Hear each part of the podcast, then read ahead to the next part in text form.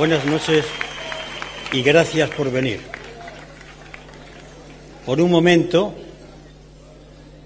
habéis tenido la virtud de haberme hecho sentir más joven. Pero cuando se supo que yo venía a este acto, en los medios de comunicación comenzó a aparecer la información de que yo volvía a la política.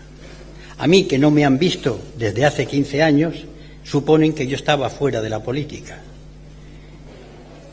¿Por qué? Después de 15 años comparezco en un mitin.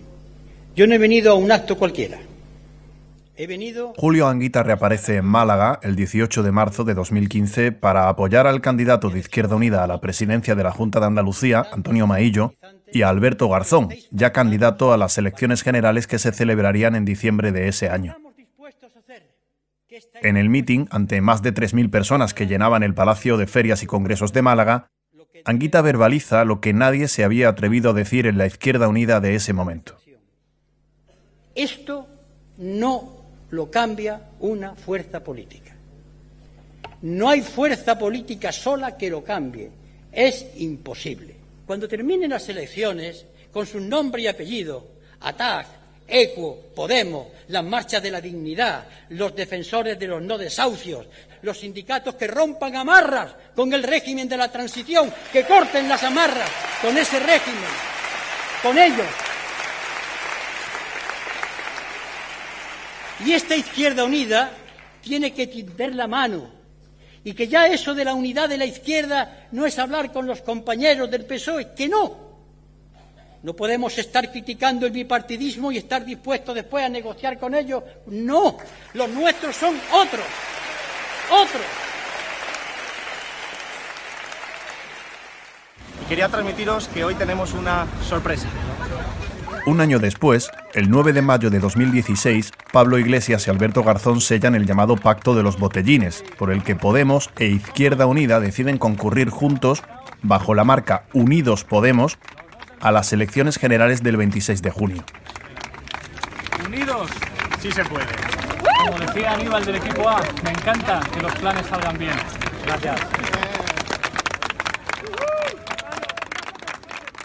Una semana después de ese abrazo, Pablo Iglesias participa en Córdoba en un acto público de Podemos junto a Pablo Echenique. Cuando el mitin está a punto de terminar, se produce la sorpresa. Julio. Ahí está Julio. Anguita aparece desde el fondo del polideportivo donde se estaba celebrando y sorprende a los líderes de Podemos. Al llegar al estrado, a Pablo Iglesias se le saltan las lágrimas. Estás emocionado.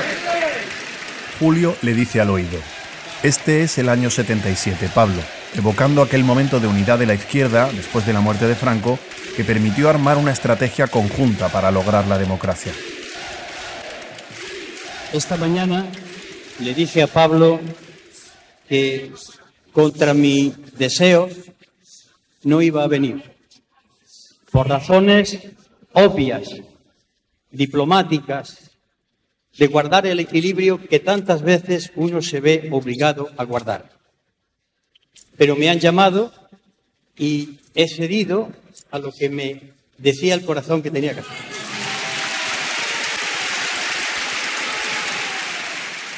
Vamos a tener muchas dificultades, externas tremendas, internas algunas. Tenéis que uniros en torno a un proyecto común, abandonar la cultura de la resistencia y de la petición por la cultura de gobierno. No pedir, sino exigir estar en el gobierno. Eso es fundamental. Aguantar, aguantar, aguantar. Aguantar hasta lo increíble. Pero si tenéis claro cuál es el objetivo, llegaremos. Desde aquí, y con vuestro permiso, porque no es mi sede normal, hago un llamamiento a esos movimientos sociales. Ahora o nunca. Ahora o nunca. Has hecho llorar al jefe. Has hecho llorar al jefe. Yo ya, yo ya no puedo seguir. Creo que sería precioso acabar con vuestro himno, el himno de Andalucía. Muchísimas gracias, Córdoba.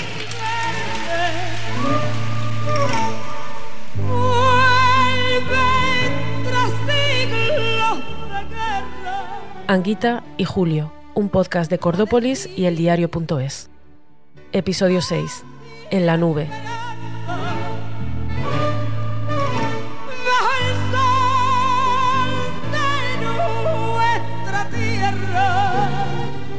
Porque él había dicho que no iba. Recuerdo que me dijo, Joagus, estoy dudando, me han vuelto a llamar, el meeting está terminando, la gente está llamándome y no sé qué hacer. Y yo me di cuenta que él quería ir. Y me, le dije, ¿tú qué quieres hacer? Y me dijo, yo creo que debo de ir. Y le dije, bueno, pues venga, voy contigo. Y claro, entonces ya vio el cielo abierto, que encima yo le dije, pues, va, pues pido, pido, un taxi rápido y tal, y ya fuimos para allá. Anguita dudaba si ir al acto de Podemos. Aunque ya se había anunciado el pacto de los botellines para ir a las elecciones juntos, era la primera vez que un militante de Izquierda Unida, y sobre todo uno tan importante como Anguita, participaba en un acto de Podemos, es decir, de otro partido. Él sintió en ese momento que tenía que ir y de hecho yo creo que fue cuando le dijo, Pablo, ahora o nunca, ahora o nunca.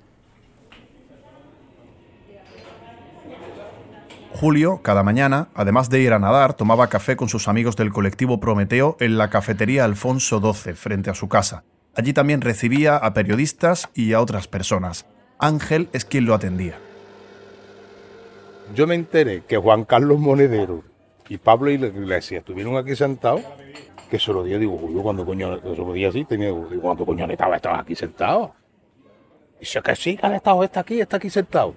En una mesa, en una de las mesas que se pone. De hecho, me enteré en una entrevista que hizo y la leí yo. Digo, Julio, cuando han venido aquí esta gente que menciona? que sí. Digo, pues a mí se me escapado los dos estos.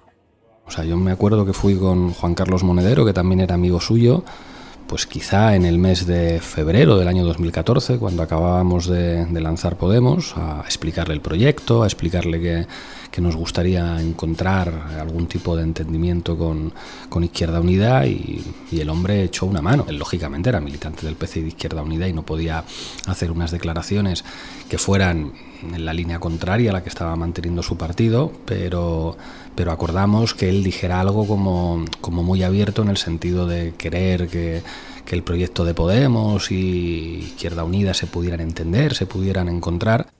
Julio nunca se quiso posicionar a favor de Podemos o a favor de Izquierda Unida porque él tenía una visión de más largo plazo, de medio plazo, una visión conceptual de la política en la que todos éramos lo mismo y, y que yo creo acertada. Niña, eh, no olvides nunca que los partidos son herramientas, no son fines en sí mismos. Y el día que se convierten en un fin identitario en sí mismo es que no sirven para sus objetivos. Uno de los consejos que me, me, dio fue el de mantenerme lo más alejado posible de la vida interna de los partidos, porque él tenía con acierto la, la sensación, y yo creo que a través de la evidencia empírica de su vida, de que eso quemaba a la gente, de que eso destruía relaciones, de que eso te convertía en un ser gris. Y siempre, o sea, como para buena parte de las grandes decisiones, siempre hablé con él. En 2018, siendo Pablo Iglesias diputado, propuso a Anguita para formar parte del Consejo de Estado, el principal órgano consultivo del Estado español. Julio en un primer momento se lo pensó, pero luego declinó la oferta por motivos personales. Anguita se convirtió en referencia para los nuevos líderes de la izquierda en España. Desde Córdoba les aconsejaba, pero también se lamentó de que no siempre le hicieran caso. Así lo afirman Herminio Trigo, Juan Torres o Luis Carlos Rejón. Invocarlo como gurú no significa que sigan su, su doctrina, porque no la siguen. De boquilla es posible, pero en la práctica yo creo que no conocen ni lo que hacía Julio, ni cómo actuaba Julio, ni cómo se preparaba Julio, ni cómo hacía política Julio. Es más, te puedo asegurar que de sus últimos días dijo, me ha decepcionado, me ha engañado, me ha utilizado. ¿Me entiendes? Pablo me ha utilizado. Literalmente lo dice, le decía así. Así de claro. Los presiones ya han metido este papel en el cajón, que es, te lo aceptan porque es Julio Anguita, pero te lo meten en el cajón. Entonces yo creo que es, es normal porque se convirtió, a pesar suya, porque quizás es lo que más odiaba en el mundo, en un ídolo, es decir, en una figura, en una bandera política con toda su fuerza simbólica, con toda su capacidad de atracción. Es muy normal que, que dirigentes políticos eh, pidan consejo, asesoría, recurran a, pues a, referentes como pudiera ser Julián Guita le pidieran ayuda o que el propio Julián Guita también es muy normal que, que teniendo relación de confianza con, con otros dirigentes, pues les propusiera, les enviara papeles, escritos. Es muy habitual y pasa en todas partes. Luego ya, claro, los dirigentes tienen la responsabilidad y la obligación de tomar sus propias decisiones, con lo cual es muy normal que Anguita presentara propuestas y es muy normal que aquel que las recibiera hiciera mucho caso, poco caso o incluso en alguna ocasión ningún caso. Mi sensación personal es que en algunos casos sí era tenido en cuenta y en otros casos efectivamente el abrazo, la foto, el, pues también pesaba, ¿no? Pero que se, se sintiera utilizado, no, no. Yo creo que Julio no era un hombre que se dejara utilizar, salvo que él quisiera. Yo estoy convencida que quiso estar ahí porque pensó que era una nueva oportunidad para una confluencia amplia de la izquierda a la izquierda del PSOE, de conformar una formación política potente y abrir un, nuevo camino, como intentó abrirlo con convocatoria por Andalucía.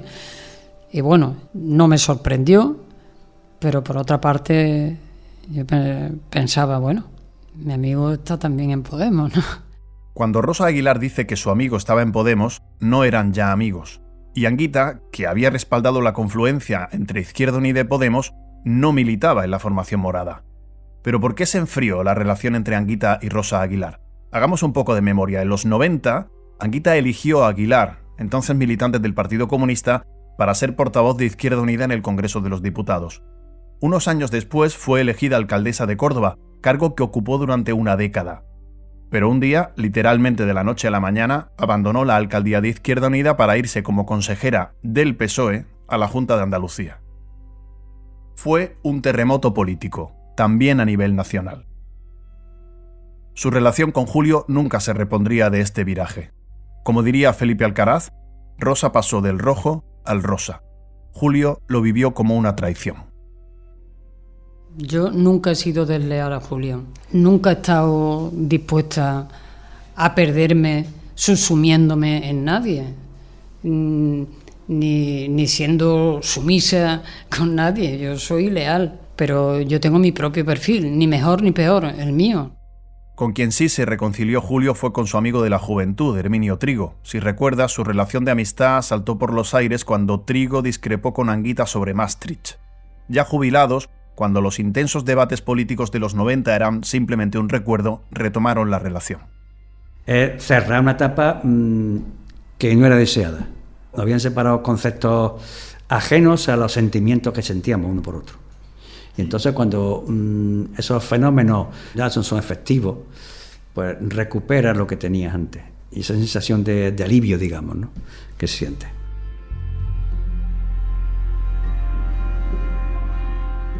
Como contamos en el primer episodio de esta historia, Anguita reordenó su biblioteca antes de morir. En realidad llevaba años ajustando su pensamiento, completándolo, actualizándolo e integrando en él conceptos como el feminismo o dando más peso a otros como el ecologismo. Así lo recuerdan sus amigas Pepa Bonilla, Cristina Vendala y Yayo Herrero. Era una cuestión para él fundamental el, hablar de que hoy la política no podía reducirse a pedir ni más subida ni a la izquierda tradicional, sino que tenía que ser una cuestión de la ecología con el feminismo y que fuera una cuestión más transversal. Y eso lo había madurado Julio en la última etapa con una postura que mucha gente pensaba que se le había ido el coco y yo creo que era la etapa como más productiva de Julio y como más de avance en el, en el feminismo y en un montón de cosas. Yo creo que Julio en los últimos tiempos tenía clarísimo que el tema ecológico era un tema de primer orden. Lo que pasa es que no era su tema. Es decir, tampoco iba a ser ahora el líder de eso. Los diálogos que tuvimos, yo creo que él sí que hizo la conexión y digamos que, que creo que le ayudó a, a, tener una visión de la ecología y de la relación con la naturaleza un poquito menos antropocéntrica. ¿no? Y luego creo que en el plano del feminismo sí que estaba más pez. Pero yo creo, creo sinceramente que, mm, en nuestros diálogos él entendió cómo la mirada feminista transgredía todas las relaciones humanas y que le daba la vuelta a todo. ¿no? Bueno, yo creo que le enseñé bastante feminismo a Julio, aunque él era un hombre feminista, en fin, eh, comprometido con los valores igualitarios, pero es verdad que era un hombre de su época, ¿no? Y era un, como un hombre quizás un poco encorsetado, ¿no?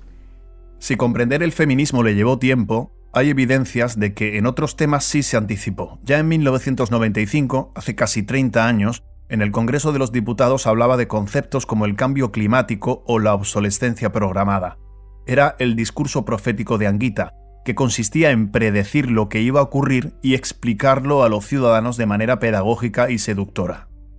Necesitamos una política de emergencia ecológica.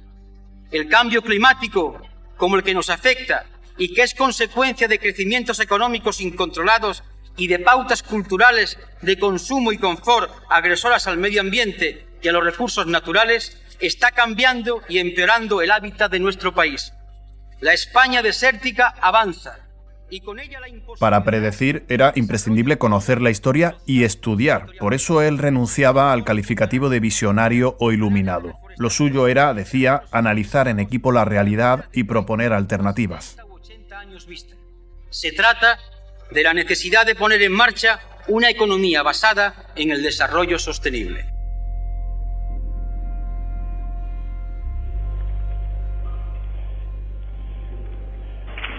Señorías, al haberse alcanzado el voto favorable de la mayoría simple de los miembros de la Cámara, queda otorgada la confianza al candidato don Pedro Sánchez Pérez Castejón, lo cual Julio Anguita vivió para ver a sus compañeros comunistas sentados en el Consejo de Ministros de España. PSOE y Unidas Podemos firmaron en diciembre de 2019 un pacto de gobierno después de unos años convulsos, el Prusés, la Gürtel, la moción de censura contra Rajoy y hasta una repetición de elecciones. Antes de que el coronavirus lo agitara todo, Anguita apoyó públicamente el acuerdo, eso sí, con condiciones, como plantean Felipe Alcaraz y Luis Carlos Rejón. Él dijo una cosa que el pacto se ha hecho y con un programa. Mi condición es que se cumpla el programa. Conociendo a Julio, cuando dijo aquello de la presencia de Izquierda Unida y de Podemos en el gobierno puede ser su gloria o su infierno. Eso, conociendo a Julio, estaba diciendo no. Anguita siguió trabajando hasta los últimos días de su vida con un mismo principio. Yo digo siempre lo mismo, tengo más una misma idea que la repito de formas distintas. Los partidos políticos son una manera de participar en política, pero una solo, hay más. Y entonces hablábamos de que la población participase a través de lo que se llamaba la elaboración colectiva. Convocatoria por Andalucía, Izquierda Unida, Frente Cívico, siempre la misma idea. Armar un frente amplio que tuviera una base, como recuerdan Felipe Alcaraz y Manuel Monereo. Nosotros como Partido Comunista siempre hemos estado en esa posición desde que entramos en el Frente Popular, en el 36. Nosotros entramos programáticamente con un programa en el Frente Popular y junto a, sectores que eran muy moderados, muy moderados, de centro, incluso de centro derecha. Y desde ese momento nosotros siempre hemos montado frentes amplios.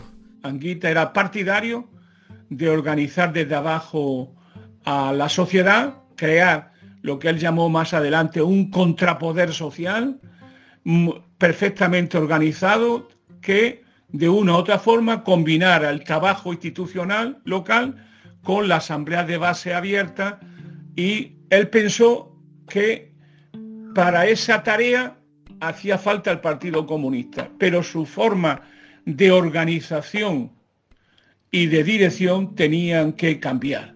Es decir, un partido comunista que renueva su estrategia, pero también renueva su organización y su modo de relacionarse con los demás. Aunque fuera consciente de las derrotas, Julio nunca tiraba la toalla. Hemos perdido la guerra, no una batalla, la guerra. Lo que pasa es que como resulta que los vencidos no estamos dispuestos a entregar el equipo, decimos, ahora vamos a hablar de otra guerra. Ya en 1996, en aquella mítica fiesta del Partido Comunista, Julio parecía lanzar un mensaje todavía actual sobre cómo fraguar la unidad de la izquierda. La unidad de la izquierda, tal y como la estamos proponiendo, o sube desde abajo como un mar incontenible, o nunca se hará la unidad, porque se sienten dos, tres o cuatro o cinco dirigentes. Desde abajo se talla, se vertebra y se organiza la unidad. Es decir, que incluso con los suyos en el gobierno era necesario construir un contrapoder. Como la fe de Anguita en cambiar las cosas lo acompañó hasta el final de su vida, los días previos a la declaración de la pandemia estaba trabajando con Izquierda Unida y con Podemos para lanzar una última propuesta que partiera de lo local hasta lo global. Lo cuentan Sebastián Pérez, coordinador de Izquierda Unida en Córdoba, y Felipe Alcaraz. Lo había titulado el taller Unidad Social para el Cambio. El último documento, que es un documento muy suave en la forma, pero iba dirigido al gobierno nuestro compartido, a decirle, Solo desde el gobierno no se pueden cambiar las cosas si no hay una presión, una unidad popular, un frente amplio por abajo. Eran momentos donde acabábamos de empezar a gobernar el país y a Julio pues le preocupaba el hecho de que eso había que aglutinarlo por debajo, porque éramos de las tesis de tú tienes el gobierno, estás en el gobierno, pero no tienes el poder. Julio plantea realizar una gran asamblea convocando a toda la militancia de la izquierda y se ofrece a dar la cara.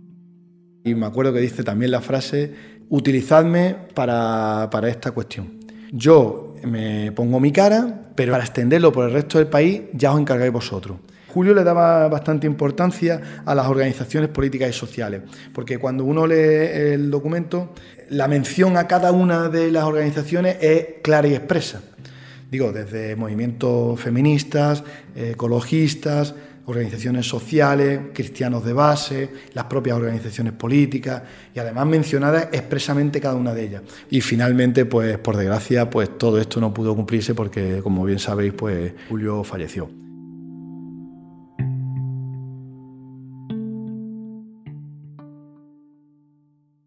Guita González, muy buenas tardes. Buenas tardes, señor regidor. El 9 de mayo de 2020, Julio Anguita ingresa en el Hospital Universitario Reina Sofía de Córdoba aquejado de una nueva crisis cardíaca. El día de antes, hacía un análisis de los efectos de la pandemia en una entrevista en el programa Todo es Mentira, con Risto Mejide. Tal como salgamos depende de lo que hagamos ahora. Si salimos bien, tendremos un futuro. Y no olvidemos además que el futuro no será para mí, yo ya la edad que tengo, pero mis hijos, mis nietos y las futuras generaciones le veo, que... Le veo bien, le veo bien. No, no, no, no seamos... Pero vamos, creo que ha habido cadáveres que al día anterior estaban perfectamente, pero vamos. Al día siguiente, Anguita sufre un infarto y es ingresado. Muere una semana después, el 16 de mayo de 2020, a los 78 años de edad. Estábamos todavía en plena pandemia, en esa fase en la que había que consultar cada día qué se podía y qué no se podía hacer. En ese momento en Córdoba no estaban permitidas las concentraciones así que se pidió a los cordobeses que no fueran a la capilla ardiente a despedir a Julio Anguita. Así lo vivió su hija Ana. Cuando yo me muera quiero la bandera de la O y el martillo, sin las siglas, no sé por qué, y eh, el adagio de Albinoni. Y de hecho estuvo el adagio de Albinoni, se puso a la salida del ayuntamiento, una violinista, problema es que no se escuchó, porque como todo el mundo empezó a aplaudir, no se escuchó, pero ahí estaba. El pueblo fue muy respetuoso, se cumplió a rajatabla. José María Bellido era el alcalde de Córdoba del Partido Popular cuando murió Anguita. Vino todo aquel que quiso venir y pudo hacerlo cumpliendo esa norma sanitaria. Y luego pues le hicimos pues, tanto la recepción como la despedida en la puerta del ayuntamiento por parte de todos los que habíamos sido alcaldes y por miembros, los portavoces actuales de la corporación. ¿no? Yo creo que fue lo mínimo que se podía hacer. Y luego ciertamente hubo una espontaneidad del pueblo, que eso es natural, y yo lo vi de forma natural, que lógicamente algunos decidieron darle una patada en aquel momento a, las normas que regían y, pues vinieron a la puerta del ayuntamiento. Hay una concentración totalmente, bueno, espontánea, ¿no? De la gente, ¿no? A mí me emocionó mucho ver las personas ir y ver las personas aplaudiendo. Me emocionó muchísimo. Cuando salimos y que empezara a llover, yo ahí vi un simbolismo, una cosa. Es muy emocionante, muy emotivo ver cómo, cómo se respeta a tu padre, cómo se respeta a personas de cualquier índole política, que eso ya siempre me lo han dicho, me han llegado gente a decir, yo, yo no estoy de acuerdo con la idea de tu padre, pero, pero yo lo respeto mucho, ¿no? Y bueno, pues eso te gusta, te gusta como hija, te, te, te, te enorgullece, ¿no? Y fue muy emotivo, fue muy emotivo. Julio Anguita fue nombrado hijo adoptivo de Córdoba con la unanimidad del Pleno Municipal, incluida la ultraderecha. Yo pienso que lo que queda claro por encima de partido, de ideología, pues queda el reconocimiento a que eh, esto de la política, y en el caso de Julio Anguita, eh, hay personas que merecen ese reconocimiento de todo y que tienen la gratitud de su pueblo. Y en este caso creo que fue la ciudad la que también supo estar a la altura de un dirigente que, lo hizo bien, francamente, y que tuvo un papel muy destacado en España y que con muchas diferencias, pero que mm, honestamente creo que todos, sobre todo, lo respetábamos mucho. Y supo la ciudad y supieron los grupos políticos dar esa eh, unanimidad y sobre todo no hacer de esto un manoseo político. Yo me sentí muy orgullosa y además lo hicieron muy, lo hicieron muy bien. Y las cosas hay que decirlas, pues sí, y se nos trató muy bien. Y es verdad.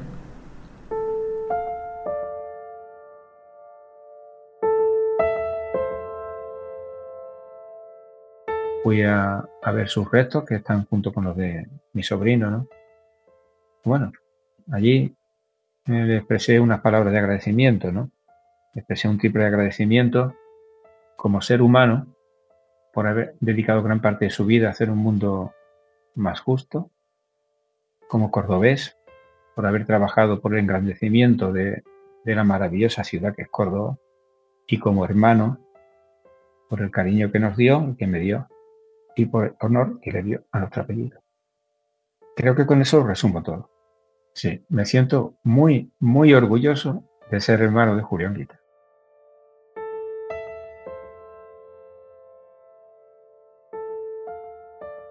Julio Anguita murió con el único patrimonio de su pensión y un ordenador. Nunca tuvo mucho apego a lo material y al final de su vida quiso marcharse sin nada. Él decía que había que vivir sencillamente para que todos puedan sencillamente vivir. Él siempre decía que para tener libertad de pensamiento y de actuación y de voto una persona tenía que tener las necesidades básicas cubiertas, porque si no tienes para comer, pues difícilmente puedes ser libre.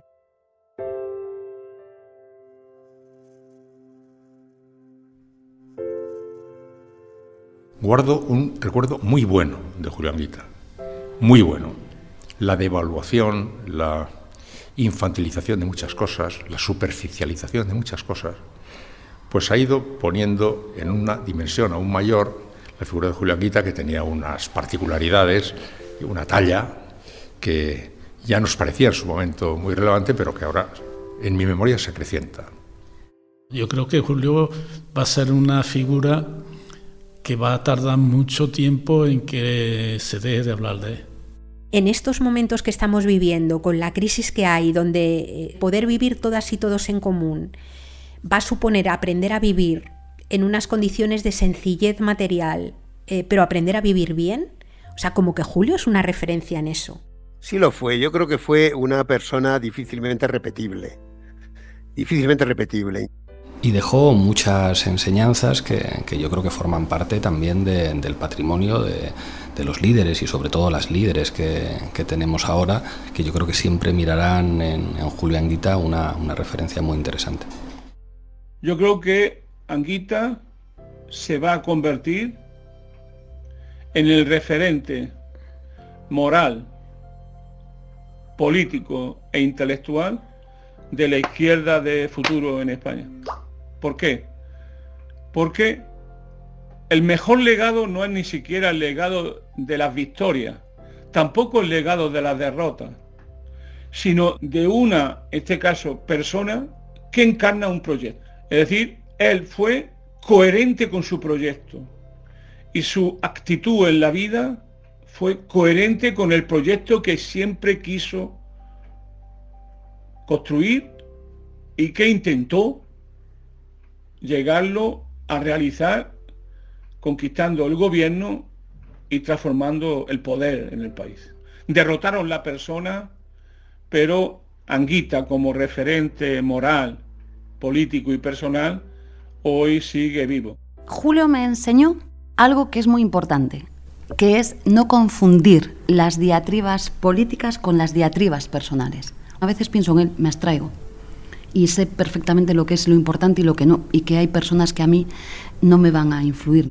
Le traté mucho durante mucho tiempo y creo que entre nosotros existía afecto mutuo y, y un grado especial de confianza y de complicidad.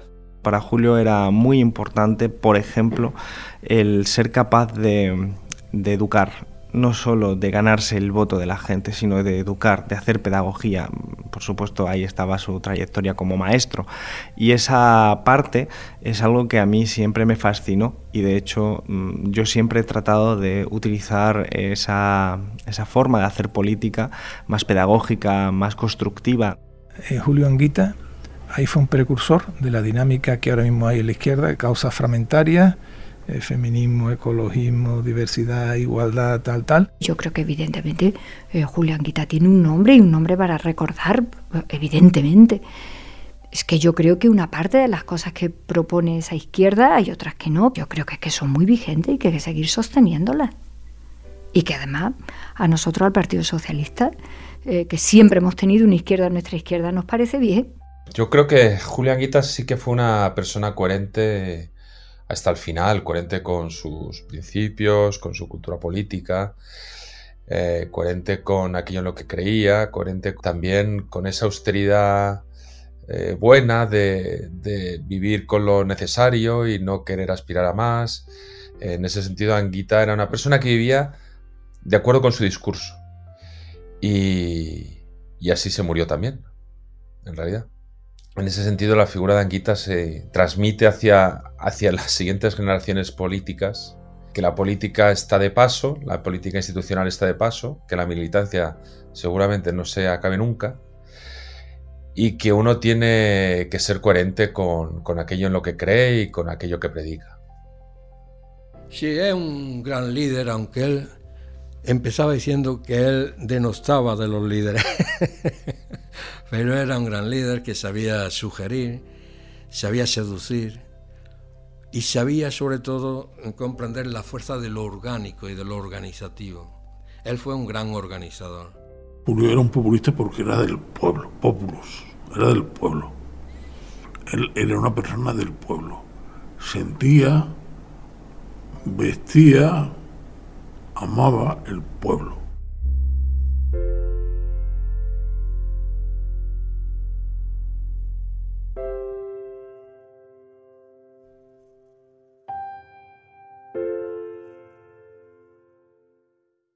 ¿Fue Anguita ese líder capaz de cambiar el mundo?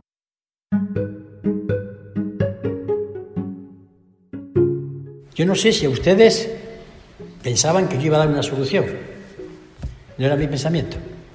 Era simplemente esto, y termino. Cuando yo oigo declaraciones políticas de esto lo arregla el mercado o el crecimiento sostenido, me dan ganas de hacer un disparate. Porque el problema es muy gordo. Lo acabo de esbozar. Y no estamos para gaitas. Sobre todo cuando yo ya no pienso en mis hijos, que tengo dos parados, con brillantes carreras, títulos, brillantes notas, parados. Sino ya en mi nieta. Por tanto, yo no digo que yo lleve razón en la solución. ¿Sabe usted que yo soy rojo? A lo mejor yo no llevo razón. Pero sí lo que les digo es que hay que empezar ya a discutirlo rojo y no rojo, amarillo y verde, ciudadanos. Esto es lo que yo quería dejar sentado hoy aquí. Muchas gracias. La eficaz oratoria de Anguita sigue transmitiendo desde la red en una nube infinita de mensajes. En esta dimensión de la realidad, Anguita no ha muerto. Al político y al hombre con trazas del siglo XIX y XX lo ha sobrevivido su yo digital. Cuando se produjo la invasión de Ucrania, miles de muros y de timelines rescataron su malditas sean las guerras, que incluso el actor Antonio de la Torre recordó en la gala de los Goya de 2023. Esto me recuerda aquellas dolorosas palabras de Julio Anguita. malditas todas las guerras y los canallas que las hacen. Siempre hay un vídeo de Anguita que reaparece en las redes sociales si el precio de la vivienda se dispara, si las políticas públicas dan la espalda a la sanidad o a la educación, si la ultraderecha crece. Honestidad y extrema derecha es un oxímoron, algo que es totalmente contradictorio, es decir, que extrema derecha y honestidad son cosas incompatibles. O si afloran corruptelas. No pueden decir todos somos iguales. ¿Por qué dicen todos somos iguales? Porque prefieren el ejemplo de los que roban porque es más cómodo para sus pequeños robos que el que no roba, que siempre es un ejemplo que les pone la conciencia en vivo. Sus palabras directas y sus acciones reviven como ejemplos de una personalidad ética y coherente. Y es que el mensaje y el ejemplo de Anguita continúan llenos de vitalidad. ¿Y su España perfecta? ¿Cómo sería? Mire usted, voy a ser muy modesto. Que yo me acostase todos los días sabiendo que todos los españoles y españolas tienen un techo para dormir, que mañana van a comer y sus hijos van a ir a la escuela. Con eso yo ya me moriría tranquilo, sin esperar a encontrarme ya el paraíso comunista o el paraíso anarquista o el paraíso socialista.